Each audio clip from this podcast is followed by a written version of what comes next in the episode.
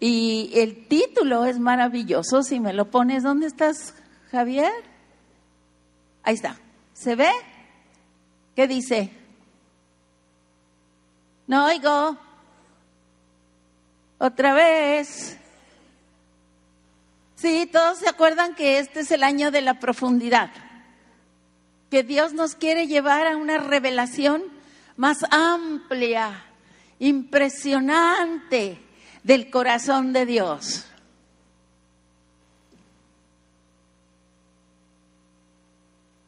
¿Qué? ¡Ah! Bueno, ¿hay, alguien venga a ayudarme a recoger esas. Del corazón de Dios. Eso quiere decir que lo que está Dios buscando es aumentar nuestra capacidad de amar aumentar nuestra habilidad de relacionarnos con Él y con los demás. Voltea al que está al lado, dile, voy a aprender a amarte. Otra vez no oí.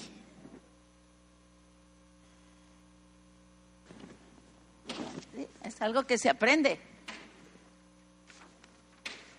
Y entonces, cuando las raíces de un árbol, ya sabemos toda esa, esa metáfora hermosísima, cuando las raíces están bien puestas, nada los puede destruir.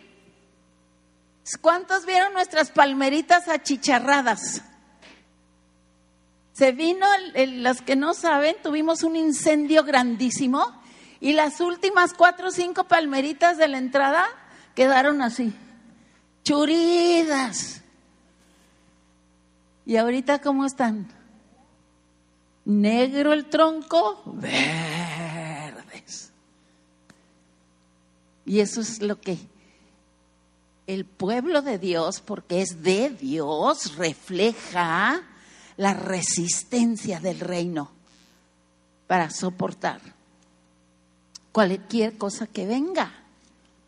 Dios es un Dios que nunca cambia. Él es el mismo, si hay diluvio, Él es el mismo, si hay eh, desierto, Él es el mismo, si hay mar que cruzar, Él es el mismo, si hay tranquilidad y arco iris. Entonces nos vamos profundo este año.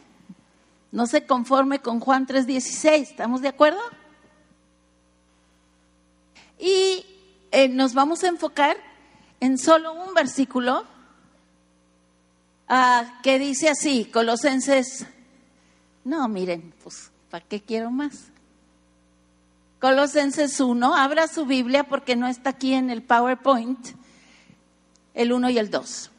Vamos a leer, pero nos vamos a enfocar en el 2. Pablo, apóstol de Jesucristo. ¿Cuáles son tus credenciales? Profesora Rita Mellado, licenciado, doctor.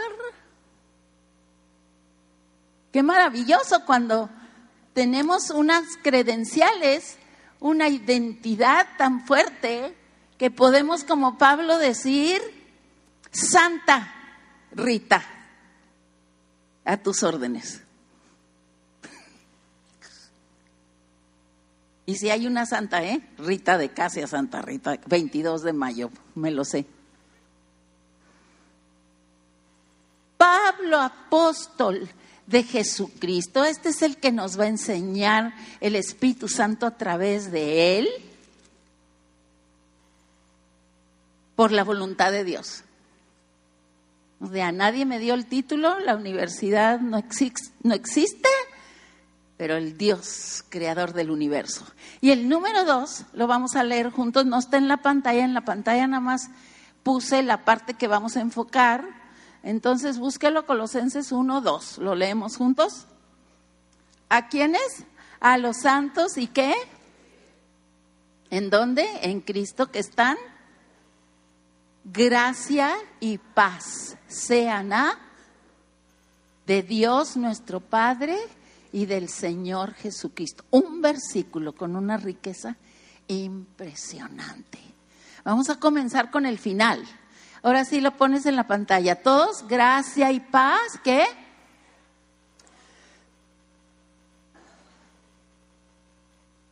Número uno, todo lo que tú tienes del cielo, todo lo que tienes de identidad, viene de alguien que lo puede dar. El Padre y su Hijo Jesucristo. ¿Por qué el Padre? Porque el Padre envió a su Hijo. ¿Por qué Jesucristo? Porque Él pagó el precio y cumplió la ley. Cumplió todo lo que tú necesitabas y al cumplir el Padre te entrega. Ahora eres por lo que Jesús hizo y eso se llama gracia. La paz no existe sin la gracia. Tú no puedes llegar a la paz sin entender la gracia. ¿Qué es la gracia? ¿Qué es eso? ¿Por qué Pablo casi en todas sus cartas lo estuve buscando? Lo saluda igual, gracia y paz, gracia y paz. En una dice que te sean multiplicadas, es decir, que te caiga el 20. Porque entendiendo la gracia, amados, vamos a ir profundo. Todos sabemos que gracia quiere decir favor inmerecido. Ahora, díganme ustedes qué quiere decir cuando Dios le dice a Pablo, Pablo tenía un problemón terrible y quería que Dios le quitara el problema. ¿Le pasas? Y Dios le dice a Pablo, léanlo, otra vez. ¿Qué quiere decir eso? Le está diciendo Dios, ay hombre, ya no estés moliendo. Aguante. Eso le está diciendo. A veces creemos que eso es. Traigo un dolor de muelo horrible y yo no quiero que Dios me diga, bástate mi gracia. Porque no entiendo lo que me está diciendo. ¿Qué me está diciendo Dios? ¿Por qué es una aseveración maravillosa? ¿Por qué? Porque la gracia implica todo yo soy tuyo, bástate yo. A ver, ahora sí di, bástame Jesús. Él es suficiente. Todo lo que Él es, todo lo que tiene, eso me está dando. ¿Y tú todavía quieres los naquis? Y el novio, y la lavadora. Y no importa, qué bueno que quieras eso. Si primero puedes recibir que la gracia, todo lo que Jesús consumó en la cruz para ti, para abrirte el camino a las profundidades de los tesoros de Dios vale más.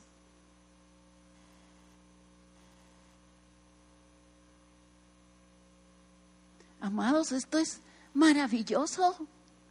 Cuando podemos ver a Dios como ese Dios suficiente, eterno, que no cambia nunca y que todo me lo dio por gracia y que yo lo puedo recibir, disfrutar y compartir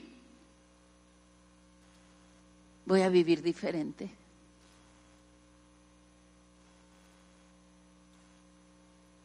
Vivir amado es muy diferente que vivir rechazado. Ninguno podemos decir que esa cruz nos dejó fuera a nosotros. Nadie. Te incluye a ti, incluye a tus generaciones, atrás y adelante de ti. Di conmigo, me basta su gracia. Este es tu Dios. Este es el Dios que te está invitando a conocerle más profundamente, pues. Y Pablo dice que tres veces le dijo a Dios, quítame este problema.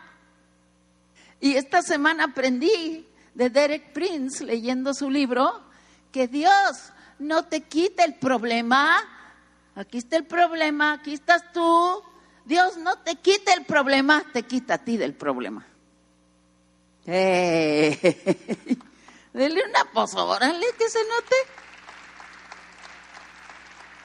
Y el problema ahí se queda.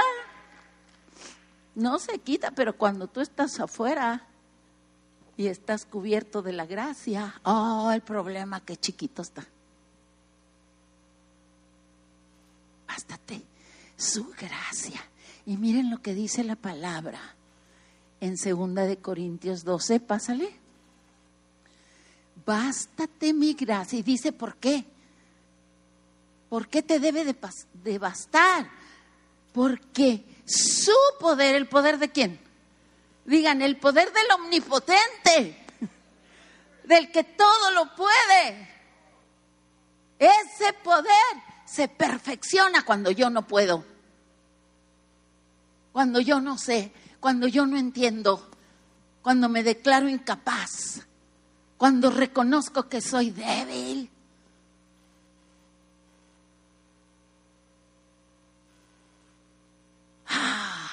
Me encanta ser débil, digan, me encanta, digan. No necesito a nadie. Ay, que se vuelen las hojas. Dios te dice, cuando eres débil, yo me luzco más, porque todo mundo va a saber, y primeramente tú, cuánto te amo, que aquí estoy.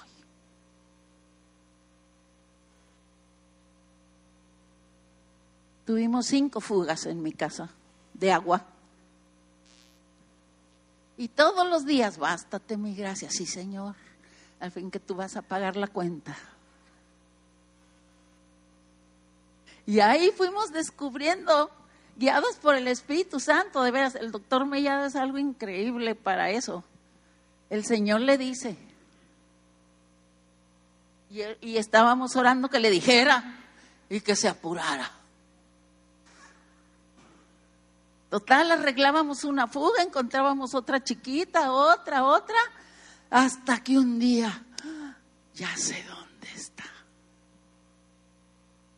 Y ahí va. Y hacer un hoyo. No crean que había piso, había cemento. Ahí es. Y ahí estaba el chorrote. Bástate y gracia.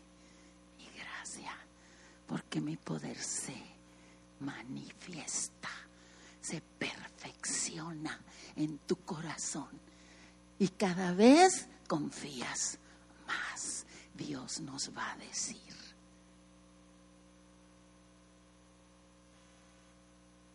Y llega el día en que te dice, pero si tú, para ti no basta la gracia, haces hoyos por todo el piso.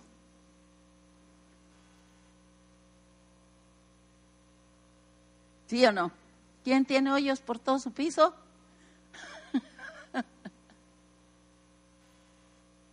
El Señor nos ha dicho, bástate mi gracia. Usted es débil, usted no puede levantar estas paredes, pero yo sí. Y ya no puedo dormir de la emoción que se van a levantar. No oigo los aplausos. Y luego dice Pablo, síguele, me encanta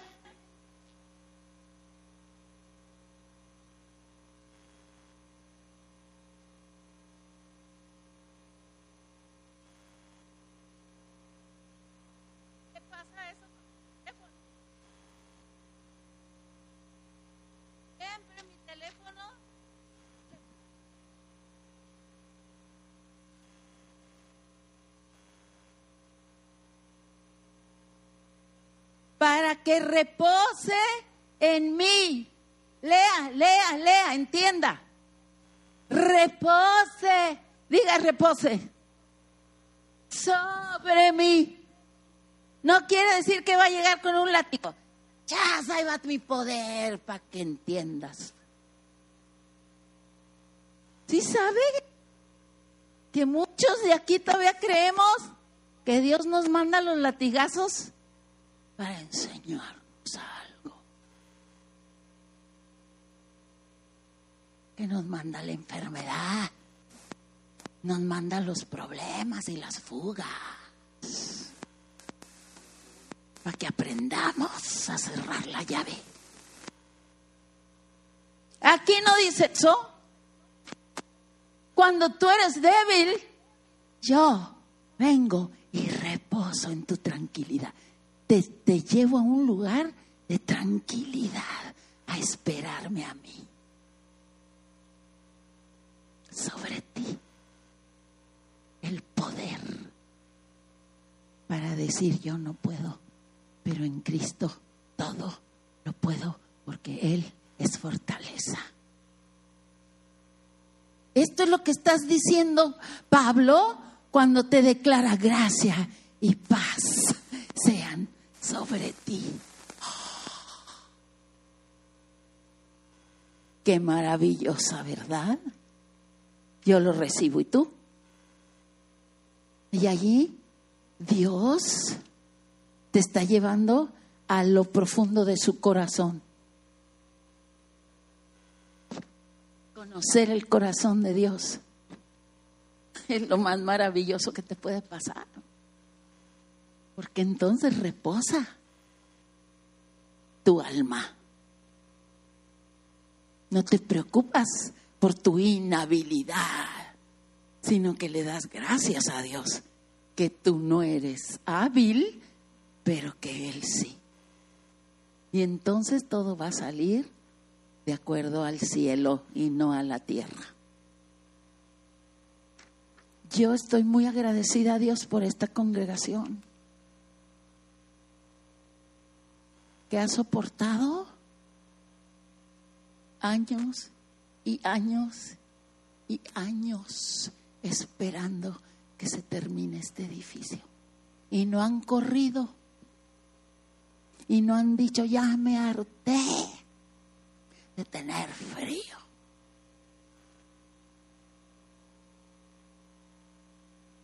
No han dicho, me voy a ir mejor a playas porque ahí está más cómodo. Tiene calefacción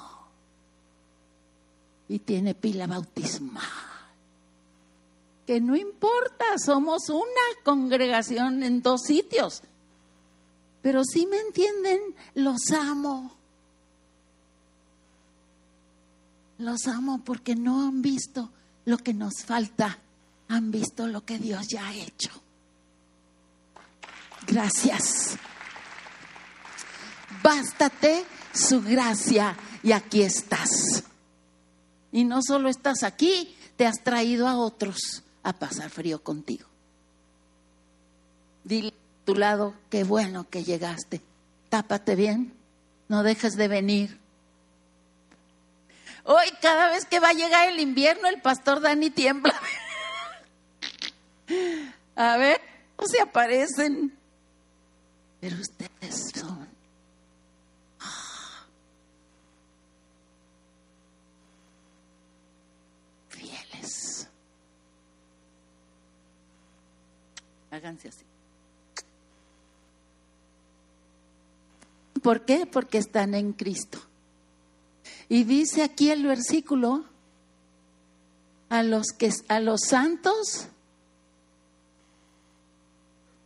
síguele, para que a quienes, perdón, regrésale en el versículo clave que ya el, el aire se encargó, a los santos y fieles que están en Cristo.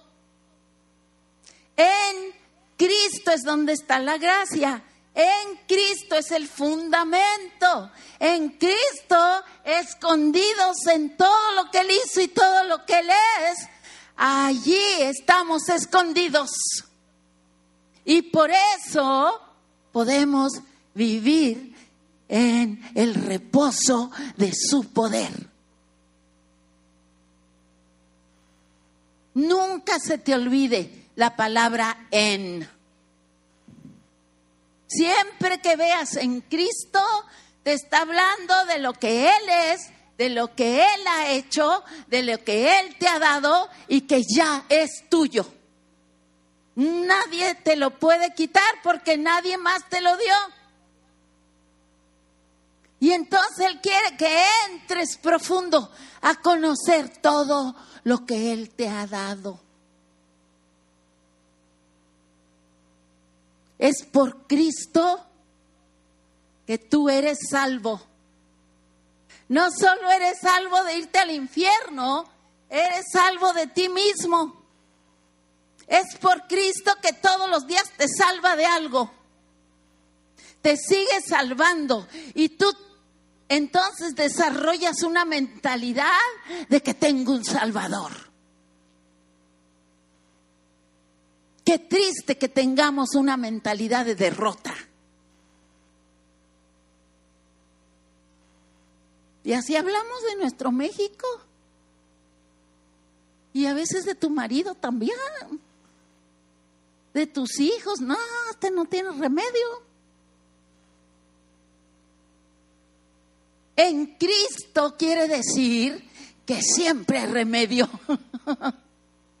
que siempre hay un Salvador.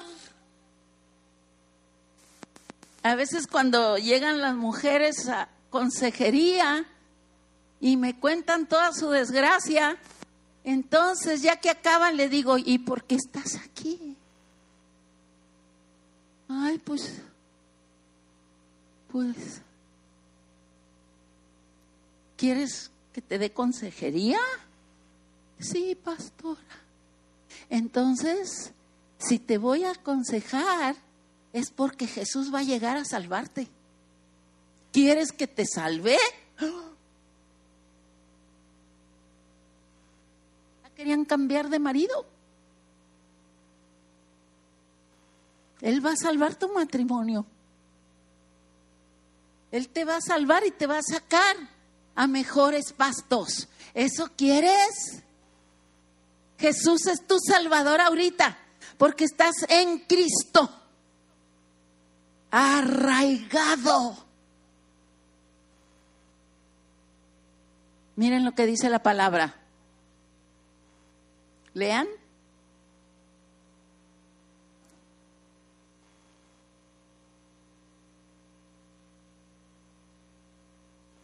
Número uno, Dios quiso. Di Dios quiere. Dios quiere darte a conocer algo maravilloso. Si saben ustedes, si han visto las mamás que dicen a sus hijos, ponme atención, veme a los ojos. ¿Por qué? Porque usted le está hablando al chamaco y él está con el teléfono. O él está viendo los pajaritos o él está, y la iglesia de Cristo está viendo los pajaritos, mientras él dice, hey, te quiero dar a conocer las riquezas de la gloria, del misterio de que yo vivo en ti. Y usted, ay, ¿por qué tan temprano a las 10? La escuela dominical, ay, qué exagerado. Y luego hasta las 2 salimos, 10, 11, 12, una, dos. ¿Y el juego qué?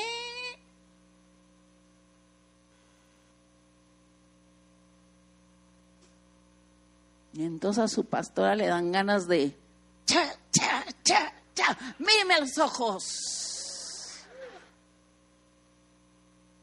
Mire lo que dice aquí. A ti te quiere dar a conocer un secreto que a nadie más. ¡Uh! Estábamos viendo los temperamentos con los maestros. Les digo, ay, su pastora, cuidado.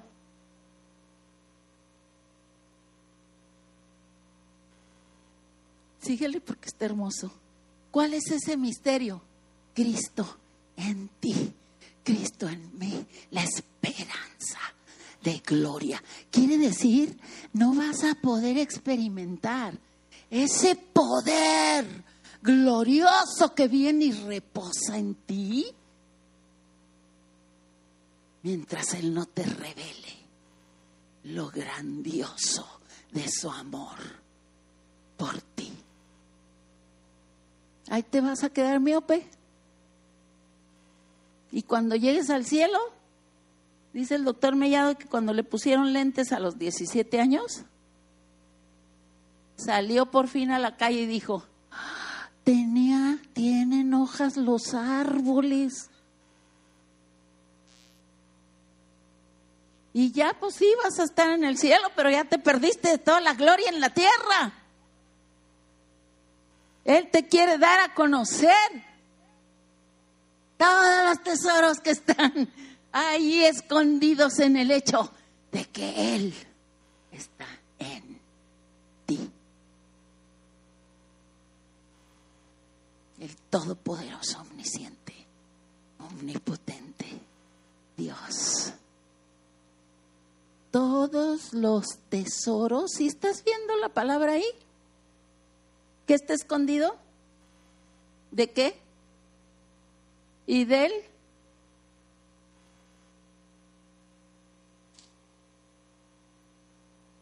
¿Sabes qué quiere decir en lo práctico?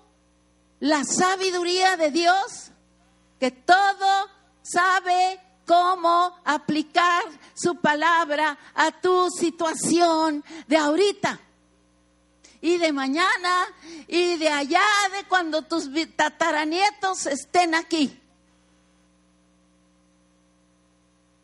Que todo lo conoce, que todo lo sabe. y ese Señor vive en ti. Y por lo tanto, tú no tienes que saber todo, ni tienes que ser sabio por tus propias fuerzas o estudios. Mire, el que quiera, yo tengo cajas de títulos del doctor Mellado, se los vendo.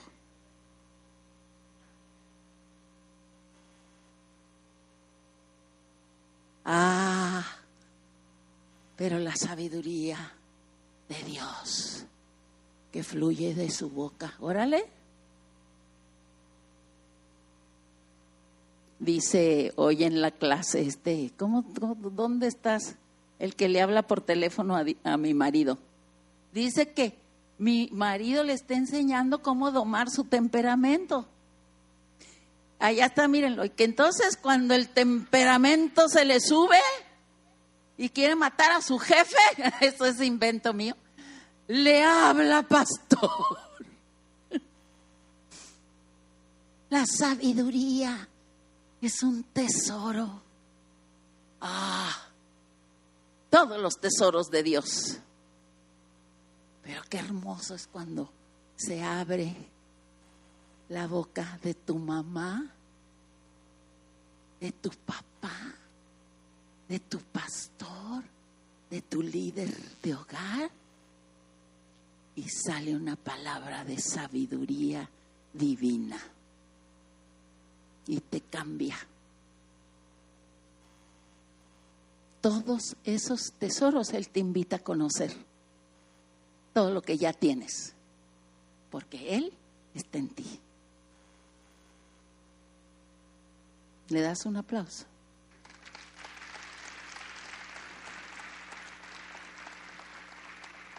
Pásale. Y si nos vamos hacia arriba, se está dirigiendo a estas personas que han recibido la gracia y que han recibido la revelación de Cristo. Estos son hijos y estos son pasados de tinieblas a luz. Estos son nacidos de nuevo, eh, hijos del Santo, Santo, Santo Dios apartados de la corrupción del mundo, santos.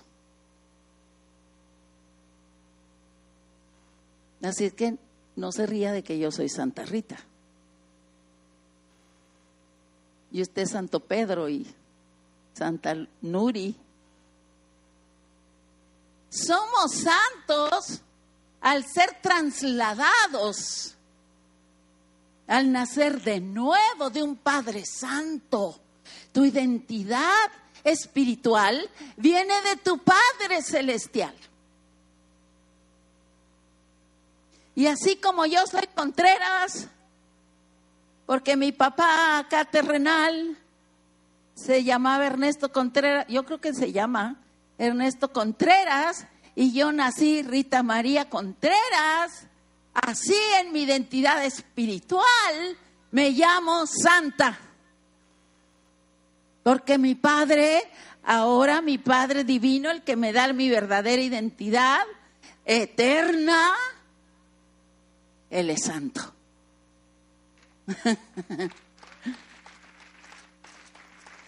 ¿Por qué somos tan necios para recibir esta, esta bendición de este misterio de que somos santos?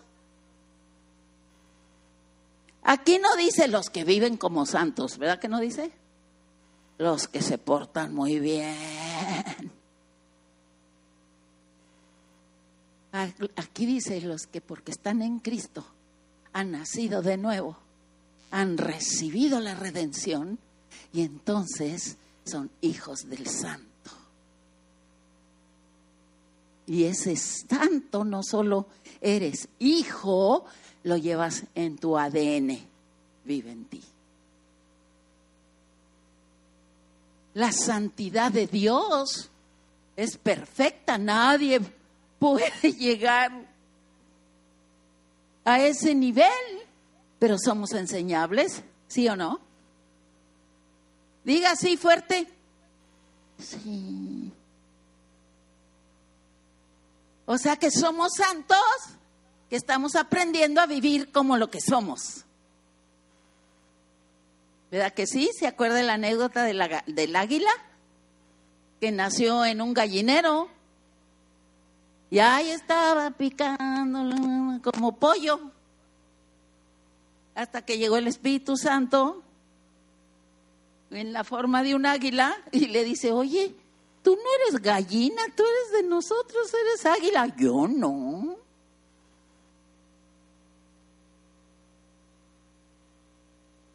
Y tú puedes escoger seguir siendo gallina o volar como águila. Tú escoges, pero no eres pollo. Aunque tú le digas a todo el mundo, soy gallina.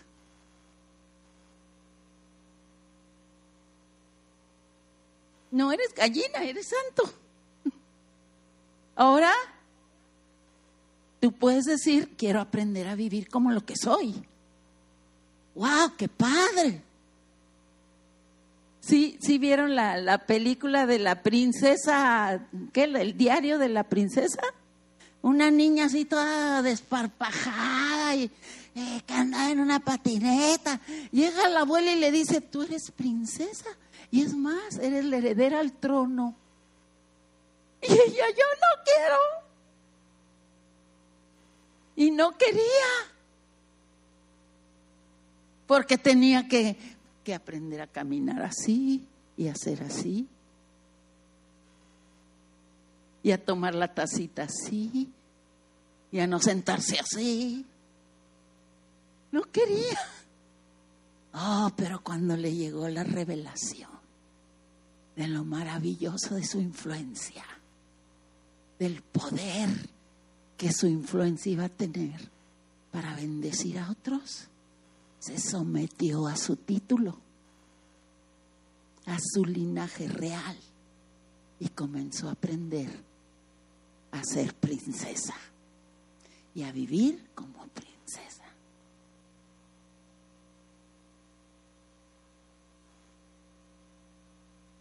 Entonces usted puede ser que sea un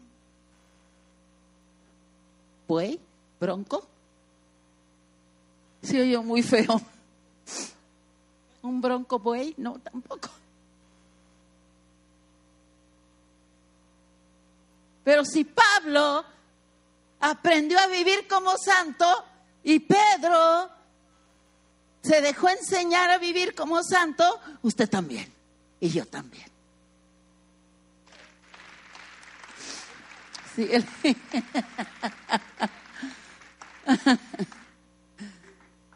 Santo, mi relación con mi santo, santo Padre, necesariamente va a aumentar conforme yo comienzo a caminar como Él. Necesariamente. En lo natural esto es totalmente eh, entendible. Si usted está estudiando para abogado, para ingeniero, para lo que sea, y nunca practica lo que está estudiando, pues va a acabar todo de pastor. Mal ejemplo, ¿verdad? Pero sí me doy a entender. Claro que cuando pasas de las tinieblas a la luz, eres un santo que ni tú te reconoces. Ah, pero empieza un proceso de enseñanza a vivir de acuerdo a tu alcurnia, a la alcurnia de tu padre.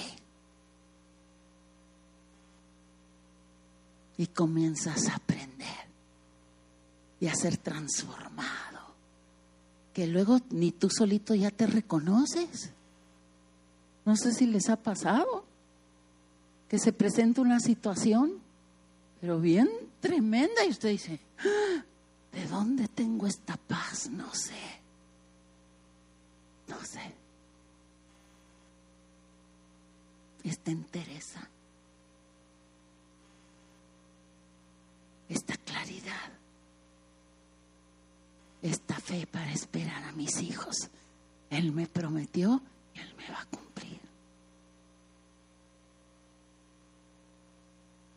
Y me encanta que dice santos y fieles hermanos. Porque por eso estamos aquí todos. Para apoyarnos unos a otros. Usted no le va a decir a su marido, pues dice que eres santo, mano, pero pues yo no te veo nada de santo. Eso no dice aquí. A los santos y fieles ¿qué? hermanos en Cristo, tú tienes que ser fiel hermana y hermano del que está junto a ti y animarle que ahí va. Aplaudirle. Te caíste, levántate otra vez. A practicar otra vez, no decir mentiras. A no decir majaderías.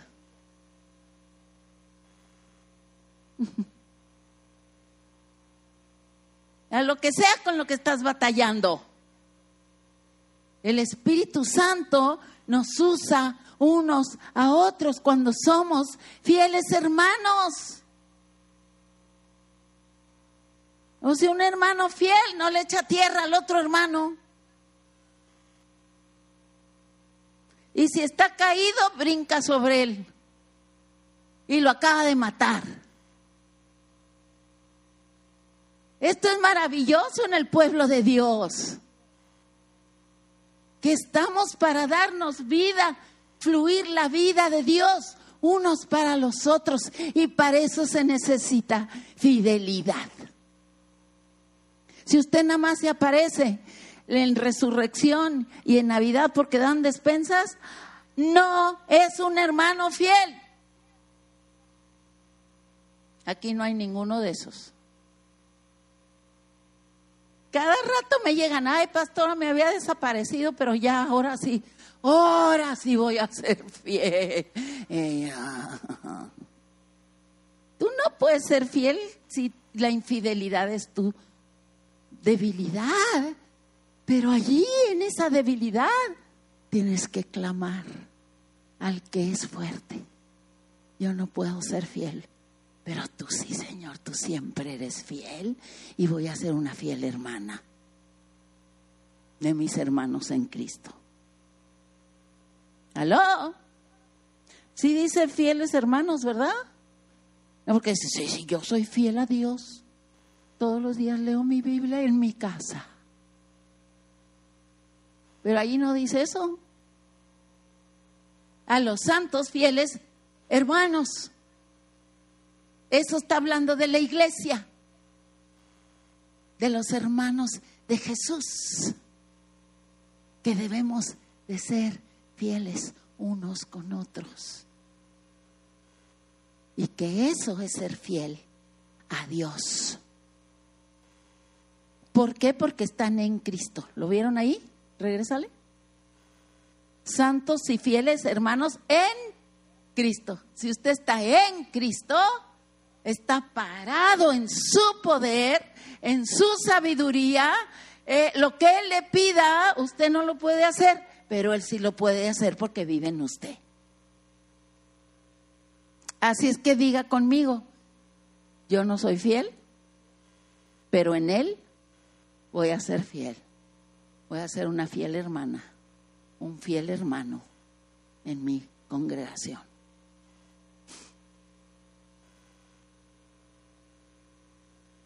Y ya me voy a callar porque iba a decir otras cosas feas de los que se van.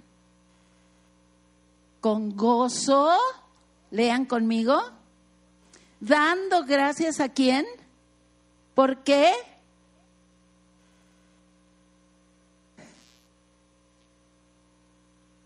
Hay una herencia para los santos.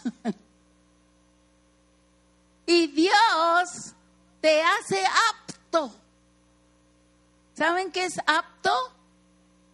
Capaz, hábil para recibir lo espiritual, para entenderle a Él, para conocerle a Él, para saber con una convicción profunda que eres hijo, que eres amado, que eres redimido, que eres justificado, que todo eso es tuyo. Esa es tu herencia.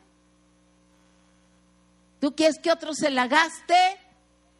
Sí, bueno, pero yo prefiero gastármela yo. Y Él te hace apto porque eres santo. Santo es tu credencial para entrar a reclamar tu herencia. Síguele. El misterio que había estado, ¿cómo había estado?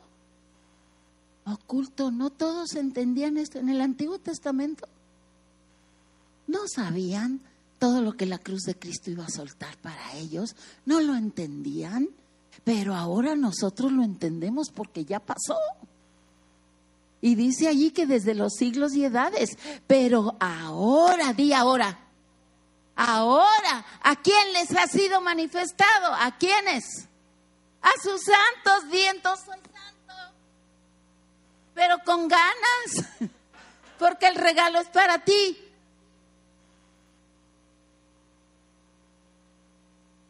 Una cosa es santurrón y otra cosa es santo, ¿verdad? Eres santo porque estás apartado por Dios para Dios. Te sacó de la inmundicia, te llevó a su reino y ahora todo esto es tuyo.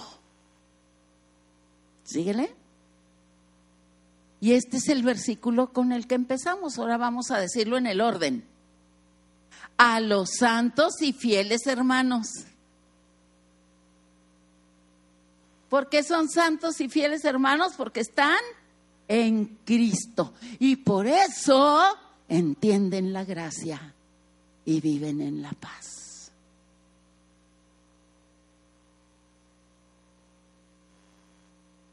¿Lo recibes? ¿Estamos profundizando? Sí, mira, escogí, síguele para cerrar este, este versículo. Bueno, vamos a leer esto porque no, nos confirma por qué somos santos y por qué la herencia es nuestra. Léanlo conmigo. El cual nos ha librado de la potestad de qué? Y trasladado. Esto no lo hiciste tú, Él te trasladó.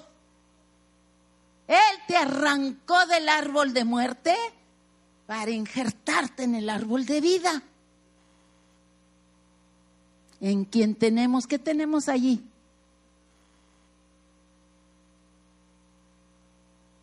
Si sabes que es redención, ¿verdad? Te recompró con la sangre que derramó en la cruz, eres suyo. Ya no eres tuyo. Eres de él. Él es él te compró, es tu dueño, ¿se entiende? con su sangre te recompró. Antes el diablo te había comprado, eras del diablo. Tú no tuviste nada que ver con eso. Jesús muere y gratuitamente, por gracia, tú puedes ser trasladado, recomprado, y al ser recomprado y tú recibir tu nuevo dueño, dice aquí que eres perdonado. ¿De qué? Del pecado de Adán. Ya no te vas a ir al infierno, di no me voy a ir al infierno. ¿Quién te recompró? Jesús. La gente se va al infierno no por lo que hace, sino por lo que no cree. ¿Me estás oyendo bien?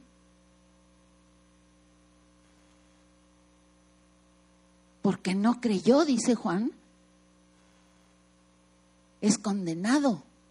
No porque hizo, se emborrachó y fue. Que todo eso es horrible, porque deja resultados horribles, pero esa no es la raíz de tu problema. La raíz de nuestro problema era el pecado heredado de Adán. Te quitan eso, dice la palabra, que quitó el pecado, te transporta a un lugar de libertad y perdón. Por eso eres santo, por lo que Él hizo por ti. Y ahora te va a enseñar a ir viviendo lo que eres, porque eso te va a traer libertad y fruto abundante en tu vida. ¿Síguele? Entonces quiero terminar con este pasaje, porque a veces, no, no sé ustedes, pero no, este no es el Salmo 1, pero se parece mucho será como árbol plantado junto a corrientes de aguas. Que su, dices tú, no, pues estoy tronado. Pero fíjense lo que hemos estado estudiando y lo vamos a aplicar aquí. Este es un pasaje profético, o sea, no había sucedido que Cristo murió en la cruz. ¿Estamos de acuerdo? Está profetizando lo que iba a suceder. Porque será como todos.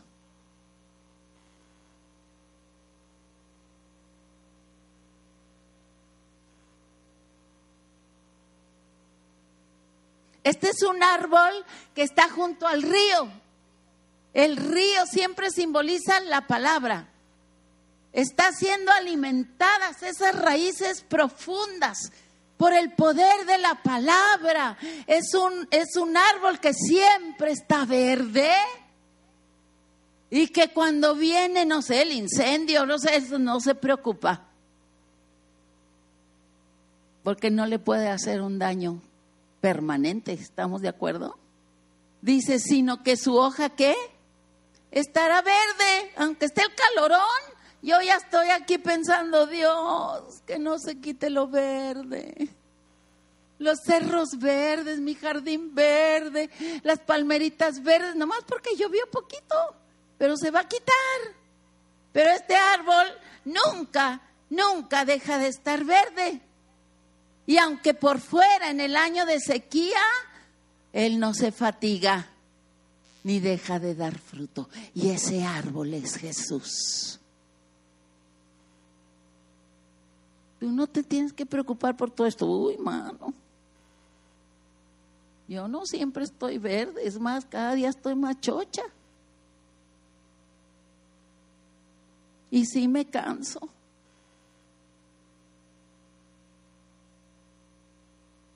Pero te tengo una sorpresa. Tú estás en ese árbol.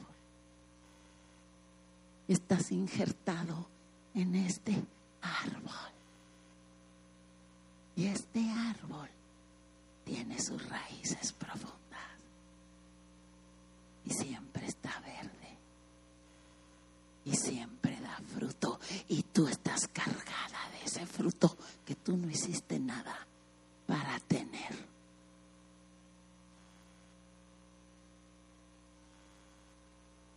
Quiero que te veas ahí injertada árbol de la vida. Y si Él está ahí, tú estás allí.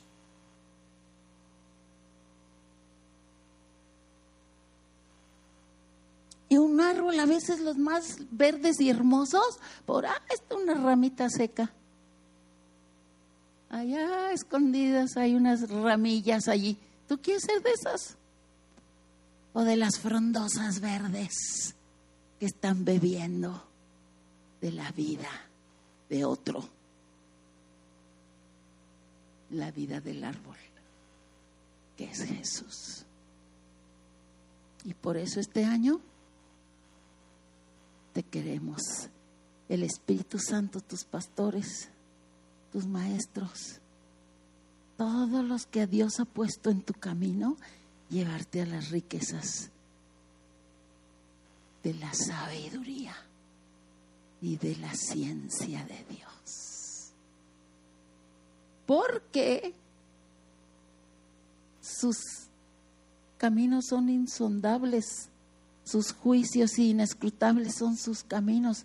En lo natural no puedes llegar. Oh, pero si estás en el árbol,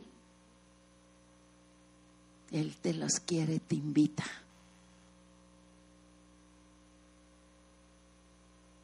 a la aventura de conocer el corazón de Dios. Cierra tus ojos.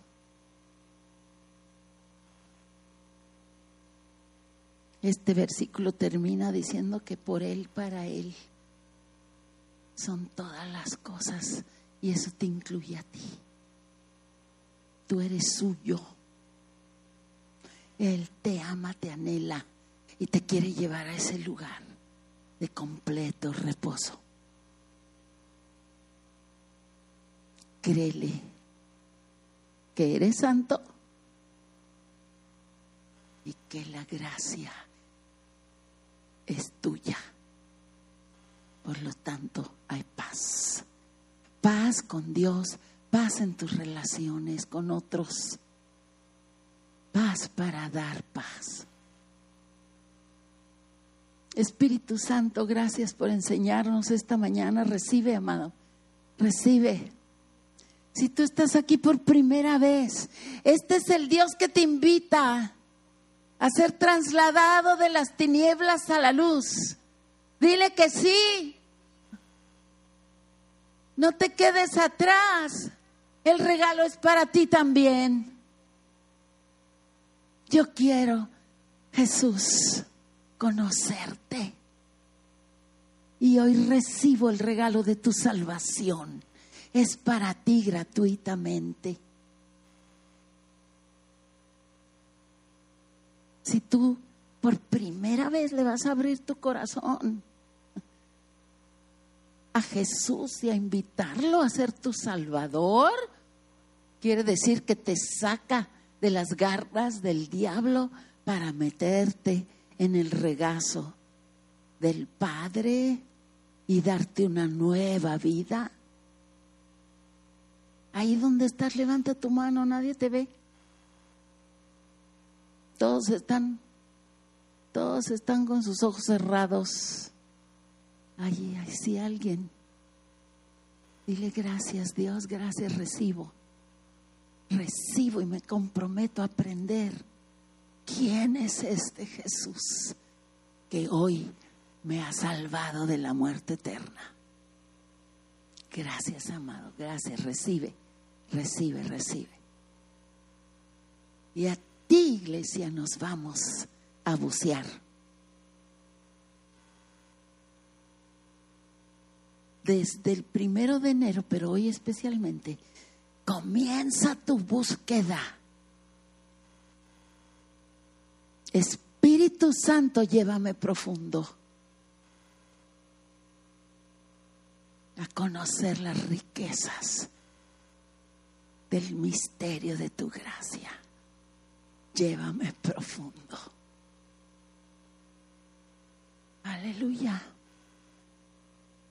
Abre nuestro entendimiento, abre nuestros ojos para entender cuáles son las riquezas de nuestra herencia en Cristo Jesús. Amén. Denle un aplauso al Señor. Gracias, Padre.